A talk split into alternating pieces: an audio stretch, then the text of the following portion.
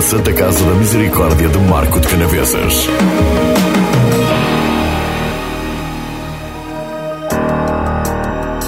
Olá, muito boa tarde. Estamos a iniciar mais uma sessão do Conversas de Saúde. Este é um programa da Marcoense FM em parceria com a Santa Casa da Misericórdia de Marco de Canaveses. Hoje temos como convidado o cirurgião Serafim Garrido. Vai por aqui falar-nos eh, sobre a história da Santa Casa da Misericórdia de Marco de Canaveses, em concreto o contributo da cirurgia geral para a história da Santa Casa. Muito boa tarde, doutor. É um prazer imenso recebê-lo aqui. Uh, hoje estamos aqui, ehm, não vamos falar da saúde em si, não é? Mas vamos Sim. falar de algo que é muito importante, que é a história, parte da história da Santa Casa da Misericórdia de Mato Canaveses. Uma história da qual o Soutor faz parte, porque já lá está há, há 35, 35 anos, anos, não é, Soutor? Muito boa tarde. Boa tarde. Eu, em primeiro lugar, quero fazer uma introdução dizendo tudo o que eu vou explanar resulta de contactos, de uma transmissão oral de, e do conhecimento direto com as pessoas que eu vou referir. Portanto, não há referências bibliográficas, não há pouco há escrito sobre isto e realmente eh, penso que com isto, por isso é que eu digo que é um contributo, que é a cirurgia, o que é que contribuiu a cirurgia para a estabilidade, para a sustentabilidade da Santa Casa da Misericórdia. A cirurgia na, na, no Hospital da, da Santa Isabel, Soutor, chega em 1934, é assim? Ora bem, eu marco o ano de 1934 porque em 1934 é que foi passou a Associação Beneficente do Marco passou a ser designada por Santa Casa da Misericórdia do Marco. E já nessa altura, com o desenvolvimento do, do próprio hospital, já havia o serviço de cirurgia e que foi iniciado pelo Dr. Manuel Araújo, que desde essa altura e até quase a chegar a meados dos anos 70, de 75, 80, a altura em que se retirou, tanto que foi o chefe da cirurgia, foi ele que com o seu prestígio, com a sua personalidade e com a sua e com a sua categoria profissional que atraiu muita gente, médicos que vinham trabalhar voluntariamente e todos estes serviços começaram quase voluntariamente a trabalhar com ele. E foi isso o grande desenvolvimento que, que teve. E marco esse início porque realmente as referências são aí. Poderá haver posteriormente, terei que fazer outra investigação, mas penso que é muito difícil encontrar, porque não encontrei referências sobre isso. O doutor falou do, eh, de alguém que se destacou na, para, para, para este início da cirurgia, vamos dizer assim, no, no Hospital Santa Isabel. É uma das personalidades que mais se destacaram ao longo de, de todos Sim. estes anos? Dr. Manuel Araújo era um distinto cirurgião do Hospital Santo António, diretor de serviço, um homem de uma escola prestigiada, na altura era a única escola médica do Porto, porque ainda não, iria, não havia o São João, não é? só posteriormente em 51. E, portanto, o Dr. Manuel Araújo, como diretor de serviço e como cirurgião eminente que era, atraiu e trouxe, trabalhando com ele, cirurgiões do seu serviço, nomeadamente o Dr. Álvaro Domingos Costa, o Dr. José Trigueiros, que foram as pessoas que colaboraram sempre com ele eh, durante muitos anos. Está a ver, desde 1934, não o Dr. Trigueiros, que eh, recentemente saiu, mas foram devido a, ao seu prestígio que as pessoas trabalhavam com ele, tinham gosto, voluntariamente. E depois desenvolveu-se foi evoluindo, a, história, a cirurgia foi evoluindo. E desde há referências que algumas cirurgias, para, para fazer ideia de como é que funcionava um bloco operatório que ainda não estava estruturado, isto foi estruturando-se lentamente ao longo do tempo. Ainda houve cirurgias que muitas vezes havia falências e foram feitas à luz do Petromax. Não tem para ver o que nós podemos recuar. Hoje em dia isto é impensável. Hoje em dia, realmente só numa história que se conta isto. Porque a maioria das pessoas nunca, quem não viveu, quem não viu, é muito difícil. Ah, doutor, o serviço de cirurgia começa eh, em 1934, segundo aqueles dados que, sim, que dispõe, sim, sim. mas é provável que não anteriormente não haja, ou pelo menos não há referências, não há referências, não há referências em relação a isso. Tanto que no nosso bloco operatório está a efígie do Dr. Manuel Araújo, uma homenagem justa, porque realmente é considerado o pilar fundamental, o início do serviço cirúrgico no Hospital do Marco. Uh, já nessa altura, porque há a inauguração do hospital, do novo Hospital de Santa Isabel em novembro de, de 1967, um, há um novo bloco operatório, oh. ou, ou, é o primeiro bloco operatório? Já existia anteriormente um bloco operatório com, aqu com aquelas condições, com certeza Ora, não, não é? Precisamente que não. Como sabe, marca-se o 1967 em relação à construção do novo bloco operatório, o que é que significa? dada a evolução cirúrgica e nos anos em que estamos, ter um bloco operatório capaz de corresponder às necessidades de uma população e sendo eficaz era importante. Porque um bloco operatório, um serviço de um bloco operatório é o coração de um hospital. É a parte, a área hospitalar mais importante em qualquer estrutura hospitalar. Ora, quando nós conseguimos dotar uma estrutura neste caso o Hospital do Mar, dotado já de um bloco capaz de responder, capaz de, fazer, de ter condições técnicas e condições estruturais para se efetuar cirurgia de bom nível com segurança, foi, é um marco muitíssimo importante. Isso aconteceu a partir de 67, Em 67, já continuando, portanto, estabiliza e, faz-se, e o bloco já, que eu ainda, depois foi o bloco que eu conheci posteriormente, né, só, mas que era funcional, estava claro, que com os anos vai-se desatualizando, mas também se vão fazendo as atualizações necessárias. Portanto, o doutor tem dados eh, sobre, por exemplo, como era o bloco operatório naquela altura, não é? Sim, sim. Os equipamentos, foi eh, o bloco completamente renovado? Para a altura, sim. Era, era extremamente importante e estava bem equipado. É claro, com o passar dos anos, eh, até porque há uma mudança, há uma viragem muito grande da medicina a partir dos anos 70, 70, há uma viragem e o último, os últimos 25 anos a medicina evoluiu de uma maneira que hoje falar num bloco de há 25 ou 30 anos é, é falar de uma coisa obsoleta. Mas o que é que acontece? Mas tudo tem um princípio. E aí realmente foi muito importante, porque havia segurança, havia eficácia, e fruto desse trabalho, posteriormente desenvolvido pelos cirurgiões que trabalharam, sempre com afinco, voluntariamente muitas vezes, e sempre, como dizia o Dr. Rocha Marco, vestiram a camisola. Isto leva a que se evolua, a que o hospital responda bem aos, ansia, aos anseios, às necessidades populacionais. Posso lhe dizer que 80% dos casos cirúrgicos eram resolvidos cá. Depois havia, como era da escola do Santo António, da escola inicialmente, o que é que havia? Havia um canal direto para o Santo António. O que é que eu quero dizer com isto? Nós, quando tínhamos doentes mais graves, mais complicados, como trabalhávamos no Santo António, uma pessoa colocava os doentes numa linha em que favorecendo, claro, mas o que era uma resposta válida e muito eficiente para quem está doente com coisas graves que teria que ter um circuito, mas que nós, não, não ultrapassando ninguém, nem mas tínhamos a, a, necessidade, eram cumpridas as necessidades do doente, era o doente era enviado, era orientado no Hospital Geral de Santo António, operámos muitos doentes que não tinham condições para ser operados cá. Doutor, mas isso já na década de 80, não é? A partir, sim, fundamentalmente. A partir de, eu, pronto, eu agora vou falar nesse tempo que eu já conheço bem. Nós, trabalhando no, no Santo António e vindo cá fazer a cirurgia, nos, nas consultas, nas triagens, tudo, os doentes com, com, certo, com certa gravidade, havia certas situações, como compreende, nós vindo cá semanalmente não poderíamos assegurar um serviço de vigilância diária, de visita diária aos doentes, de apoio diário aos doentes mesmo assim. E, portanto, os casos eram selecionados e havia muita gente que era orientada e operada no Hospital Santo António Mas cobria-se muito, a maioria da parte cirúrgica era coberta aqui. Soutor, o que é que nos pode dizer mais sobre aquele tempo de 1967? Que dados é que dispõe mais? Pronto, eu aí o que é que, o que, é que não há muita dizer? literatura sobre o assunto, não é? Não, não há... há. Há os registros operatórios. As operações se faziam, continuam hoje a fazer-se, a maioria das vezes.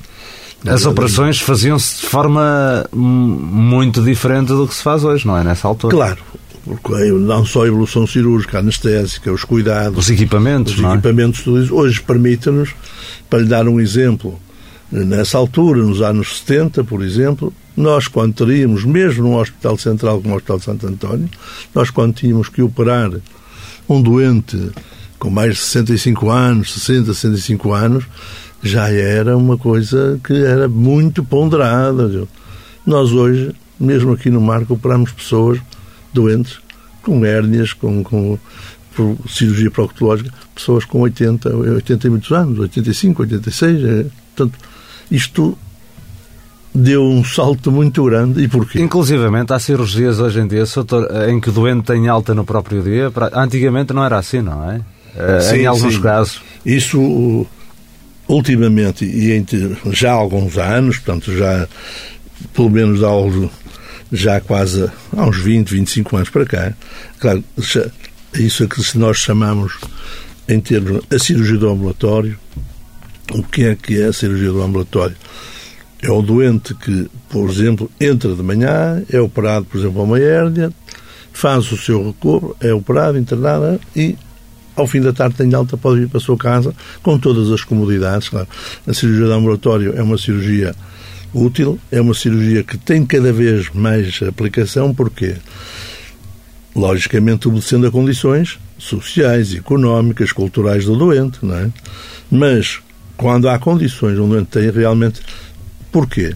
Reduz o tempo de internamento, reduz o tempo psicologicamente para um doente é muito mais fácil fazer uma recuperação no domicílio, dentro do seu ambiente natural, do que estar num hospital internado dias. Portanto, isto, hoje em dia, em todo o mundo, a cirurgia ambulatorial é uma está em franco desenvolvimento. Não começou, já começou há muitos anos, mas cada vez mais, e nós aqui agora, e uh, a, doutora, a professora doutora Amélia Ferreira, neste momento, neste Conselho, nesta, nesta fase, eh, desde o momento em que desenvolveram bastante o hospital, está-se a rodear de gente capaz, de gente trabalhador. E, por exemplo, um dos focos principais da cirurgia está a criar condições, estruturas para o desenvolvimento da cirurgia. E já estamos, já alguns dos casos que fazemos, já fazemos em ambulatório. Oh, Soutor, eh, a constituição das equipas cirúrgicas eh, mudou eh, daqueles tempos de antigamente para hoje, não? Pronto. Há uma mudança, talvez, no aspecto. A Constituição, normalmente, todas as equipas cirúrgicas englobam tanto o, há um cirurgião que chefia a equipa, há um, um segundo cirurgião que é o ajudante, há, pode haver um segundo ajudante, depois há uma instrumentista e depois também há o anestesista, que é um, um elemento importantíssimo também. E isso foi sempre, isso já está esclarecido estabelecido há muitos anos. Já nessa altura era assim. Agora, logicamente, o que é que aconteceu hoje em dia? Com a evolução, com a tecnologia, tanto a importância tem que se dar a toda a gente. O apoio também da enfermagem, a enfermagem do bloco. O bloco operatório, como lhe disse, é o coração de um hospital. Normalmente as pessoas que trabalham no bloco têm que ser pessoas com um espírito, com uma grande disponibilidade, uma grande capacidade de trabalho, porque é um serviço extremamente exigente. E ora, as equipas cirúrgicas são conduzidas. Claro, aqui no Marco, nós fomos, eu fui convidado. Eu vim para aqui, eu posso destacar. O primeiro cirurgião foi o Dr. Manuel Araújo, depois o, o Dr. Álvaro Domingos Costa, o Dr. José Trigueiros e o Dr. Manuel Jorge Seca. São as pessoas que eu referencio na cirurgia que começaram a trabalhar. O Dr. Seca ainda hoje, a equipa do que eu faço parte, foi ele que me convidou em 1983 para eu fazer parte da equipa. Porque, porquê? No sentido que falámos lá do desenvolvimento da cirurgia, o Dr. José Trigueiro e o Dr. Manuel Seca constituíram uma equipa que depois trabalhou só porque o Dr. Álvaro Costa faleceu precocemente, um homem bom, com 48 anos, teve uma hemorragia cerebral e faleceu com 48 anos, em que era o ajudante do doutor Manuel Araújo e o doutor Trigueiros também era. Ora, o doutor Trigueiros, de um momento para o outro, com a retirada, o doutor Manuel Araújo já tinha sido. Ficou só, convidou o doutor Manuel Seca e forma-se uma equipa que realmente, depois numa, num período conturbado do hospital, trabalhando, dando o seu melhor, contribuiu para que, e nesse aspecto, a importância da cirurgia mais venha ao de cima. Ó, doutor, por aquilo que eu percebo, uh, este serviço de cirurgia começa a, a, a partir do Dr. Manuel Araújo, não é? Sim. E depois, uh, até hoje, são discípulos, não sei se poderia Sim. utilizar esta, esta expressão, Dr. Manuel Araújo, não é? E depois discípulos dos discípulos. É, há aqui uma continuidade, há não é? uma continuidade, porque, no fundo, esta, estas equipas tinham uma, um, uma particularidade. Normalmente, os convites, era por convite.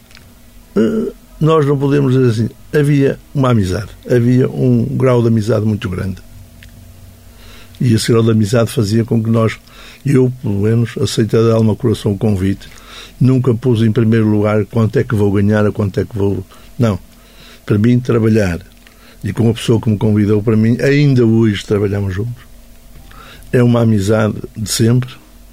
E, portanto, e isso também era uma base que consolidava uma equipa. E há, por isso é que há uma continuidade e, e, por isso é que se em tempos conturbados não nos aguentamos por tudo por causa disso. Tempos tudo. conturbados foram esses, doutor? Olha, há um período fundamental e aí eu gostava muito de falar sobre esse período que para mim é tão importante como a origem, como o começo do hospital o engenheiro Cadeiro Geral e os antecessores que tudo fizeram, desde a Associação Beneficente do Marco, que há pessoas importantíssimas por construir uma estrutura que vai servir uma população e nos cuidados de saúde, que são os cuidados que todos nós temos necessidade, que é importantíssimo. Eu, além destes, há duas pessoas que eu queria salientar, que eu conheci diretamente e muitos dos testemunhos e muito daquilo que eu posso falar e posso dizer, a eles devo. Foi o Dr. Rocha Marques, já falecido, que era um homem excelente, uma boa pessoa, um homem de uma humanidade extrema, um homem lutador, um sonhador, um homem para a frente, mas um homem também persistente nas suas ideias e um homem capaz de se de defender a todo custo. E dessa altura, quando há um decreto-lei, em 75, para a nacionalização das misericórdias, ele opôs-se. E foi ele que conduziu, que ele foi nomeado provedor em 1975. E a partir daí, depois, em 1980, com a nomeação do Dr. Francisco Oliveira como administrador, forma-se uma dupla, que são duas personagens de uma importância extrema. Penso que se não fosse a atuação deles, em conjunto com o corpo clínico que também se opôs, o corpo clínico também houve assembleias, tanto os irmãos que se opuseram em, várias assembleias, como o corpo clínico, demitiam-se, se o hospital fosse nacionalizado, demitiam-se, deixavam de trabalhar no Hospital de Marco. Isso foi também uma coisa, um facto muito importante. Portanto, ao se não fosse a intervenção do Dr. Rocha Marques e do Dr. Francisco Oliveira. Uh, hoje, Marco de Canaveses não teria a Santa Casa da Misericórdia, é a sua convicção? Teria, sim, sim, sim, sim. Não tenho grandes dúvidas, não tenho dúvida nenhuma, se quer que lhe diga. Porque eu, eu esses tempos conheci diretamente e realmente eu lembro-me do Dr. Rocha Marques as ameaças que existiam dos serviços centrais de saúde, de uma asfixia económica ao hospital, de não querer pagar, da ADCE, dos exames que se executavam. Isso, há, há, isso aí há documentos sobre. Há documentação que prova isso. E o que é que conseguiu e qual foi o papel do serviço de cirurgia? Sendo um serviço central num hospital e continuando a trabalhar, independentemente de pagamentos ou não. Os doentes eram vistos, eram consultados, eram estudados, eram operados, eram tratados. O que é que acontece? E posso voltar atrás na construção das equipas. O Dr. Trigueiros e o Dr. Manuel Seca, que aguentaram esse período, apesar de ser um período conturbado, foram de uma eficácia que aumentou o número de doentes. E eles tiveram que. Houve uma cisão da equipa e criaram-se duas equipas cirúrgicas. Uma chefiada pelo Dr. José Trigueiros, que foi o cirurgião-chefe da cirurgia durante muitos anos, foi um, um homem a quem teve muito também, e o Dr. Manuel Jorge Seca, que tinha sido trazido pelo Dr. Trigueiros. O Dr. Manuel Seca depois convidou-me e fiquei. Claro, há vários colegas, não vou agora nomeá-los todos, mas cá passaram, que trabalharam, e o Marco também funcionou até como uma escola, porque muitos desses colegas vinham eu ainda vim aprender a fazer cirurgia. O Dr. Seca, eu devo isso também ao Marco. E aqui também realizava cirurgia que às vezes não era possível realizar até no Santo António, porque não teria acesso. Portanto, isto também foi uma escola. E isso fez com que se criasse um espírito de um corpo cirúrgico coeso. E essa divisão ocorreu porquê? Porque realmente havia uma afluência de doentes que justificou, até hoje, posteriormente à saída do Dr. Trigueiros em 2012, veio agora também o professor Silvestre Carneiro e o professor Rogério Gonzaga, que são da Escola de São João, mas que são, no fundo, nós somos todos da Escola Cirúrgica do Porto, não é?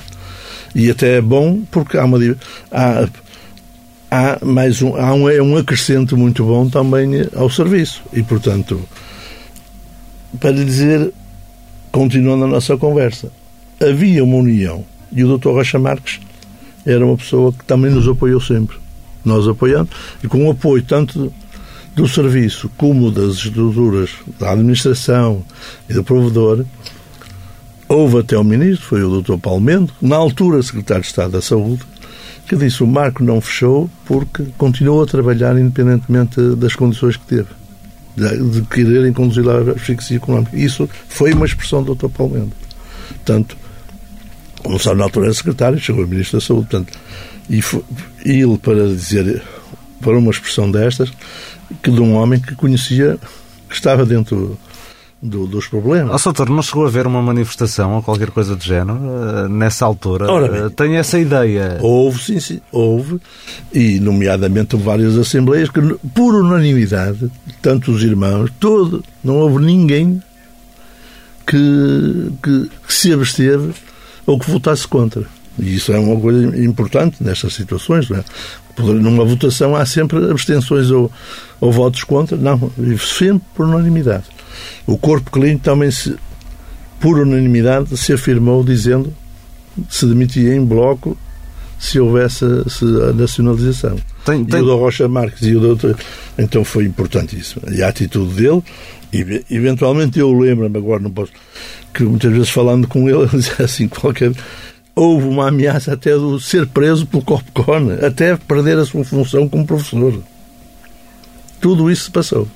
Portanto, esse homem, esses são duas personalidades realmente com marcantes que falar da história sem falar nestes homens não é, não é possível porque e eles fizeram uma coisa que evitaram o fecho da misericórdia Senão não teríamos a Santa Casa em Marco de Canaves e teria sido nacionalizado este, claro, este hospital, não é? Houve, houve misericórdias que desapareceram completamente. Cerveira, Alcanena, o entroncamento, fecharam. Na altura, por, não por divergência, muitas vezes poderiam as pessoas não se ter entendido, não sei o que se passou, mas sei que foram encerradas. O decreto-lei saiu e algumas das agora foram encerradas. E o Marco, pela sua luta, tornou-se até um exemplo a nível nacional. A nível Toda a gente sabia o que se passava no Marco, toda a gente ficou espantada com as atitudes e, que, e com a relevância que o Marco Canaveses passou a ter por causa disso, porque foi realmente uma luta que demorou anos. Isto não foi de um ano para o outro. Isto começou em 75 e depois também a ação do Dr. Oliveira, também a gestão, a tentativa de asfixia económica e depois a gestão, a sua ponderação, houve um equilíbrio das contas, tudo isso hoje em dia tudo se passa normalmente. Nós trabalhamos, somos retribuídos, não, não há problema. E agora, e nomeadamente agora com esta administração, também está neste momento em, em vias de se desenvolver e de fazer infraestruturas e nomeadamente naquilo que falou no cirurgia do ambulatório, portanto são passos importantes e penso que neste momento o hospital está nas mãos certas para continuar a evoluir e, e responder de forma adequada à população. Soutor, como é que é a colaboração com os serviços de, de medicina e urgência? Ora bem, eu quando falo nisso, assim, nós, nesses tempos, funcionava o serviço de urgência e havia. Era um, um local onde muitas vezes nós chegávamos e os colegas sabiam que nós víamos e havia doentes do foro cirúrgico ou tinham algumas dúvidas. E nós víamos os doentes, consultávamos os doentes. Era, era também um local, muitas vezes, onde os doentes eram atendidos e depois até vinham à consulta de cirurgia, eram enviados, porque havia uma relação estreita e uma colaboração que ainda hoje existe, que continuou sempre, que se criou um, circuito que nós dizemos assim, um doente vai à urgência, tem um problema cirúrgico, tem uma hernia, tem qualquer problema que seja do foro cirúrgico, muitas vezes são orientados para a nossa consulta. Portanto, isso é uma colaboração. Porquê? Porque nós também, eu não, pelo menos, não conheço que alguém se tenha recusado prestar assistência a um colega, ajudar um colega a ver um doente e, e colaborar e em observação. E, eventualmente, hoje já não fazemos isso, mas ainda me lembro de operarmos apendicites agudas porque coincidia, e em vez de vai para o São João, vai para o Santo António, vai demorar tempo, se calhar, nós estávamos com a equipa cirúrgica formada, era falar, o doente tinha condições para ser operado, não sou operado.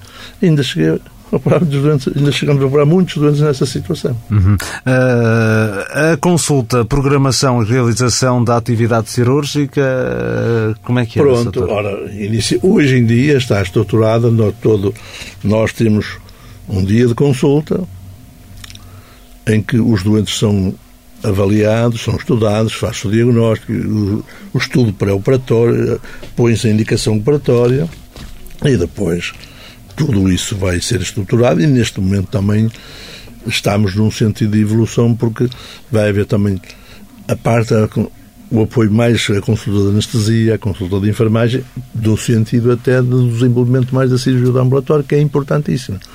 Portanto, a consulta normalmente eu passar um dia de bloco.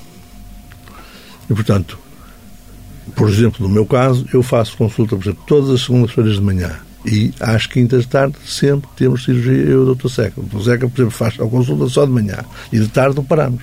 Sempre. Já há muitos anos, portanto, desde sempre. Assim.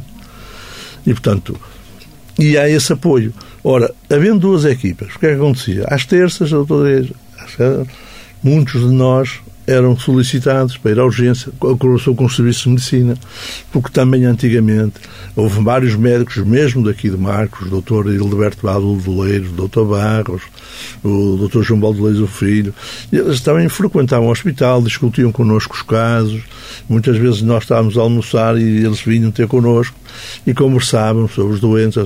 Havia aqui também um intercâmbio de ideias de, muito, muito útil para todos nós e, fundamentalmente, e levando ao hospital, fazendo com que a, mata, o doente sente-se bem tratado, sentia-se seguro e, portanto, e, continuam, e, e continuamos nesse, nesse caminho. É?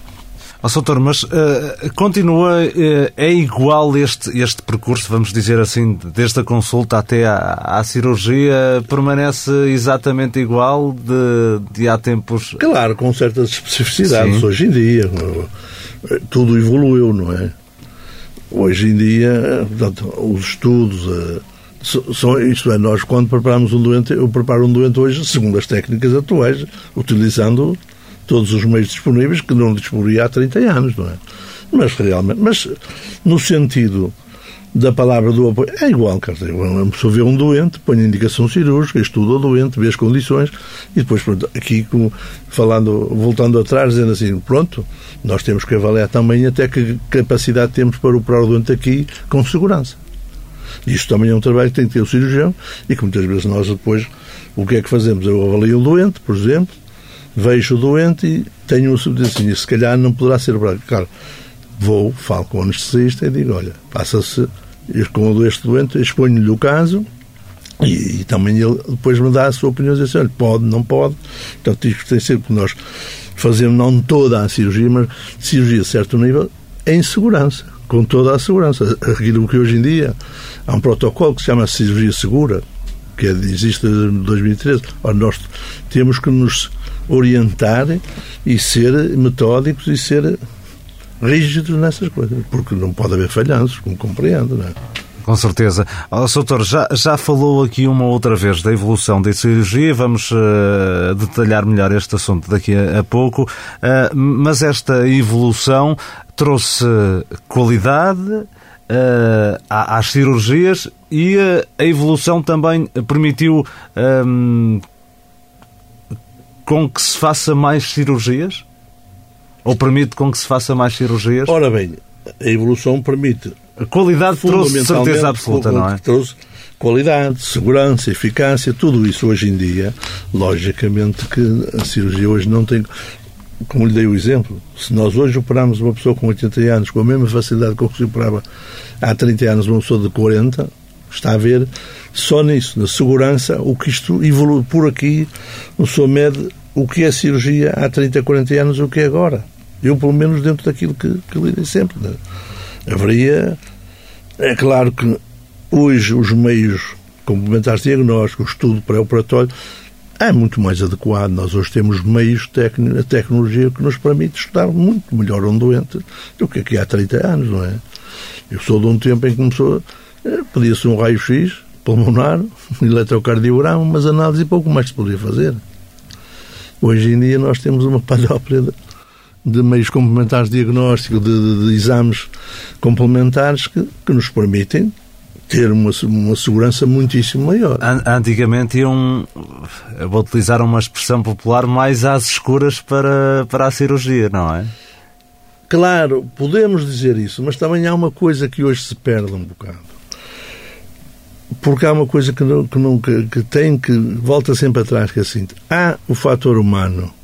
E hoje em dia a tecnologia evoluiu muito, mas há um distanciamento muito grande do doente do médico.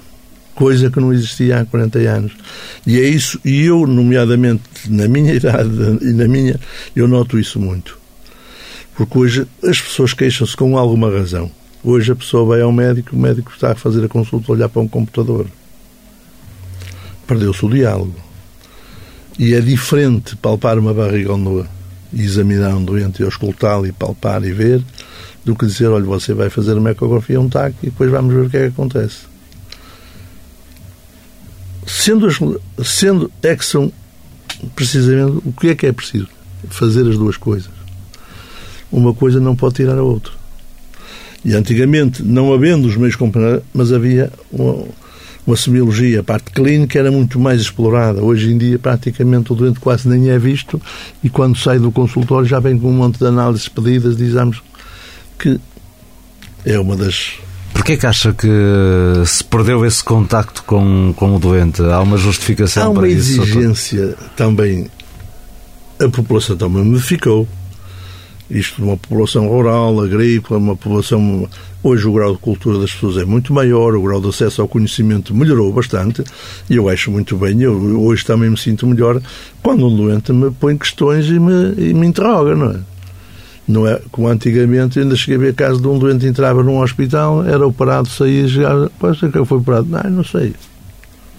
Não sou desse tempo, portanto, havia aqui coisas, e realmente hoje em dia, quando eu assim, é uma coisa francamente positiva. Hoje as pessoas são informados e isso é uma e isso é, é, fundamental cá está e a cultura que evoluiu nesse aspecto e um, um dos aspectos é esse mesmo que as pessoas hoje querem podem o facto de poder existir mais conflitualidade ou não, mas é decorrente também do maior conhecimento. Mas também acho muito bem que as coisas se questionem. Um doente não pode entrar num hospital e ser operado e sair sem saber o que é que lhe aconteceu. Já não está. Isso é uma coisa anacrónica hoje em dia. Mesmo não ser. Portanto, não podemos consentir, e o nosso dever, a consulta pré-operatória é importantíssima nesse aspecto. É lógico que quando eu digo assim, o doente entra, uh, por exemplo, não aqui na Misericórdia, que nós temos uma liberdade maior, mas nos serviços públicos, durante 35 anos trabalhei no nosso. O que é que acontece? Hoje as pessoas estão condicionadas. Vai-se a um centro de saúde, o médico está condicionado a ter que ver um doente de 10 em 10 minutos. Ora, isso é o fim de qualquer observação clínica. E isso, isto, na minha opinião, claro, pode haver clientes a favor ou contra, mas eu, para mim é uma coisa que me custa olhar para um doente e dizer assim, eu tenho, tenho só este tempo a ver e depois. E depois, é claro, que havia um professor distinto da Faculdade de Medicina do Porto, que nos ensinou o professor Joaquim Bastos, um grande cirurgião, que nos dizia assim, meus rapazes, o maior erro que se faz em medicina não é não saber medicina, é ver mal os doentes. E hoje corremos esse risco. A taxa de mortalidade em cirurgia hoje, hoje em dia é nula, não é? Uh, antigamente era, era assim ou... Ora bem, eh, nós não podemos comparar taxas de mortalidade nos vários anos. É Sim. Porque a evolução faz hoje com que um doente seja operado seguramente, claro que existe sempre uma taxa de mortalidade que é impossível ser zero, claro, Sim. mas que há protocolos de avaliação de um doente que nos permitem a tal cirurgia segura. Hoje não é quer dizer não arriscamos, nós hoje temos meios de chegar, de precisar um diagnóstico, de precisar uma atuação, nós hoje delineamos uma cirurgia com muito mais facilidade, tirando a cirurgia de urgência, claro que. Mas mesmo hoje na cirurgia de urgência, hoje é possível estudarmos um doente muito mais rápido que antigamente. Por exemplo, dou-lhe um exemplo, numa situação de urgência, num traumatismo abdominal com uma hemorragia interna. Hoje nós temos uma ecografia, temos um TAC, fazemos, que nos faz um diagnóstico rápido, até nos ajuda no diagnóstico. Antigamente nós tínhamos que fazer uma punção, uma lavagem peritoneal, portanto, haviam mais. E, portanto, o doente podia agravar o seu estado. Portanto, muitas vezes nós tínhamos que atuar eh, quase sem pensar. Não é que não pensasse, mas era rapidamente. Hoje em dia também um estudo para mesmo num doente urgente é mais eh, há uma cuidado muito maior. Uh, a evolução da que cirurgia nos não é? diminuir, claro, a taxa de morbilidade e a mortalidade. Exatamente. Claro. Há, há, é a evolução da, da cirurgia. Evoluiu Sim. muito, doutor, nos últimos anos? Muito, claro. Nós começamos até pelos marcadores, toda a gente sabe, fala hoje, a mortalidade infantil, a mortalidade de, da mulher grávida no fim pós-parto, isso, isso são os indicadores, toda a gente sabe disso, e na cirurgia mesmo. Tanto hoje, porque é que há maior conflitualidade? Porque hoje, quando morre algum doente durante uma cirurgia, é tudo muito mais questionado, porque há muito mais. Porque nós vamos dizer assim, qual, o, que é, o que é que houve de erro? Não quer dizer que haja uma intenção em errar. Mas. Quando entra num bloco operatório, vai com essa pressão, doutor? Não. É assim, nós com. Não é o hábito, é assim, nós com o estudo, com a evolução, há uma maneira de estar, nós vamos aprendendo, não é? É lógico que todos nós temos a preocupação, eu não me passa pela cabeça que qualquer cirurgião vá para um bloco operatório a pensar que o doente vai correr mal, que vai por aí, que vai matar o doente. Porque às vezes a percepção que se tem, e até pela, o poder da, da, da, comunicação social, da comunicação, não é que existe hoje, muitas vezes são acusados de coisas que eu não me passa pela cabeça que alguém vá operar um doente para o matar. É impensável isso, cá está. E depois surgem acusações baseadas em quê? Hoje a pessoa tem, pode queixar-se de qualquer coisa, ou, e as pessoas muitas vezes queixam-se, e eu penso que muitas vezes o que está na base das queixas, a maioria das vezes, é a tentativa de receber uma indenização e mais nada. Oh, doutor, mas é necessário ter sangue frio para, para ser cirurgião, não é? Ora bem, eu penso que isto é uma questão de nós gostarmos. E quando se gosta, vamos adaptando, vamos aprendendo, e é claro que são coisas que também já há circunstâncias que nos fazem ir para a cirurgia, há também um gosto pela cirurgia. Às vezes nós, no meu caso, eu fui convidado, eu iniciei o meu trabalho cirúrgico. Eu ainda estava a acabar o curso no Hospital da Misericórdia de Valongo, com um cirurgião eminente, o Dr. Ferreira de Abreu, que me convidou porque houve um colega que foi para, para Moçambique e eles não tinham um ajudante. Eu fui, com dois meses, e fui aprendendo. E daí começou o meu gosto pela cirurgia. Eu não tinha ninguém que me orientasse e estava no final do curso. E eu comeu muita gente, mas depois ganha-se gosto. E é claro, que depois passa-se aqueles sustos que todos nós passamos, não é assim? Eu lembro perfeitamente de ir para o bloco e no início, mas olha, vais fazer esta cirurgia. Não sou suave ali. ainda, ainda se lembra da sua primeira cirurgia? Olha, é um facto engraçado. Eu, quando acabei o curso, como ajudava o Dr. Freire de Abreu, o prémio que ele me deu foi deixar-me operar uma hérnia. Foi a primeira cirurgia que eu fiz na minha vida, foi operar uma hérnia. E não esqueço, porque, sabe, nem sequer estava no internato, nem sequer estava no internato de cirurgia. E ele deixar-me operar uma hérnia para mim foi, pronto, mais um, mais um empurrão para eu ir para a cirurgia. Doutor, eh, também já o referiu durante eh, aqui esta nossa sessão que uh, a cirurgia, digamos, o serviço de cirurgia o coração do hospital, não é?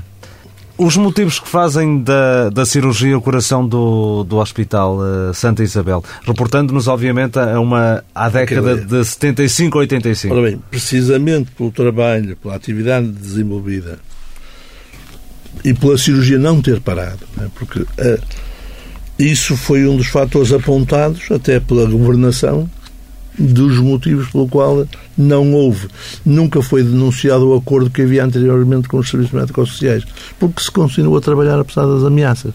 E ora, um serviço de cirurgia, como lhe falei, o bloco todos, é um serviço importante no aspecto, porque ser operado é um acontecimento na vida de qualquer pessoa. Ter uma gripe, todos nós temos. Mas se disser assim, se eu tenho que ser operado, tenho que lhe a barriga, se pensa duas vezes, dez vezes, é totalmente diferente encarar um doente cirúrgico, pessoalmente, todos nós temos medo de ser operados. Não há ninguém que diga eu gosto de ser operado, não é?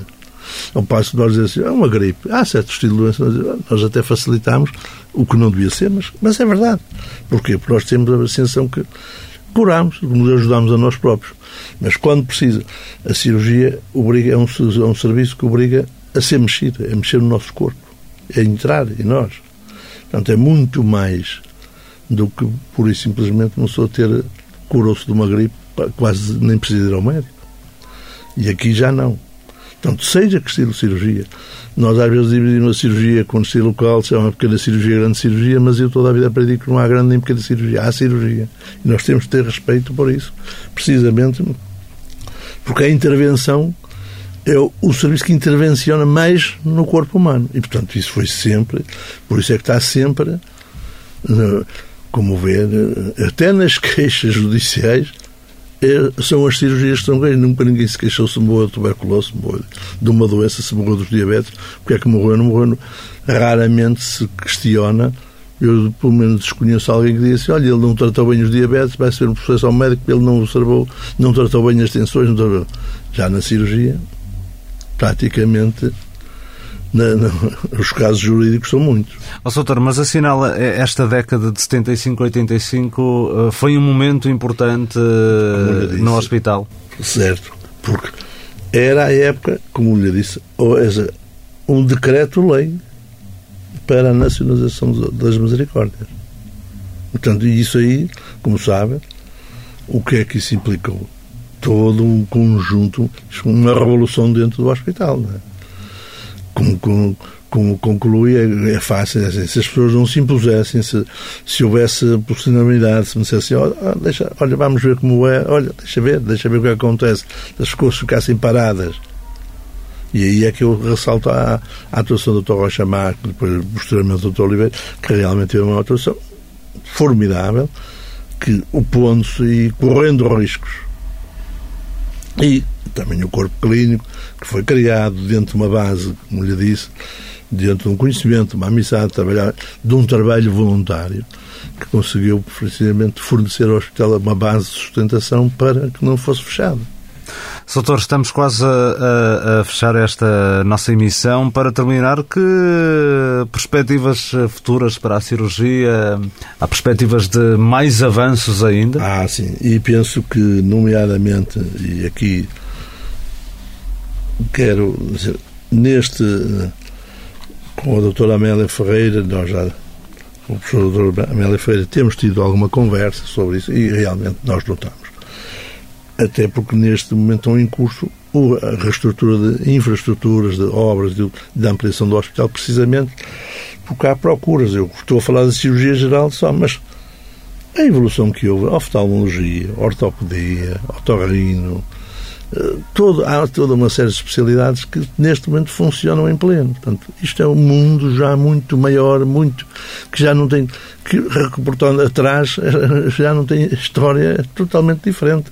Portanto, este hospital, neste momento, tem várias vertentes, aliás, da misericórdia, da assistência social, do lar dos idosos, tudo isso, mas que realmente tem uma frente realmente só pessoas com espírito e eu reconheço nesta nova administração e nesta nova provedora, sim senhor, capazes e, e, e que estão, há planos que são, sem dúvida, úteis e muito bem propostos e para realizar e que levarão o hospital a um patamar mais elevado e manterão sempre o hospital num nível muitíssimo bom.